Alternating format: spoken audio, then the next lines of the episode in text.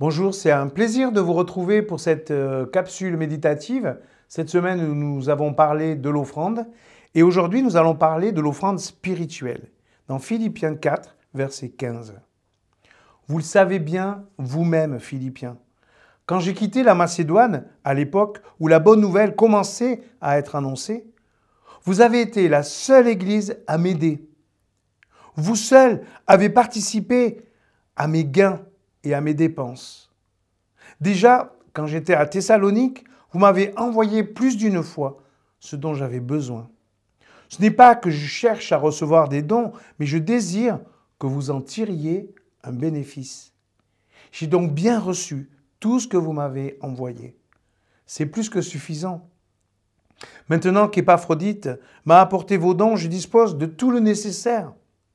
Ces dons sont comme une offrande d'agréable odeur un sacrifice que Dieu accepte, qui lui plaît.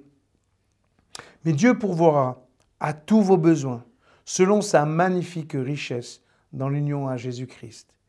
À Dieu notre Père soit la gloire pour toujours. Amen.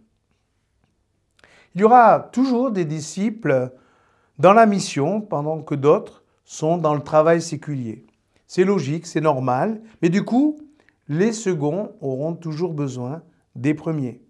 Ainsi en est-il des pasteurs, des missionnaires du monde entier. Certains donnent leur temps pendant que d'autres les soutiennent financièrement. Paul le vit comme une bénédiction réciproque, on le voit au verset 17. Ceux qui lui donnent de l'argent lui donnent les moyens de se consacrer à sa mission en participant ainsi à son œuvre. Ils en partagent donc les uns et les autres une satisfaction. Paul croit très fort à cet échange qui lie profondément ses donateurs à son propre service. Pourquoi ce qui est donné à Paul est comme donné à Dieu? Paul ne confond pas ses intérêts à ceux de Dieu.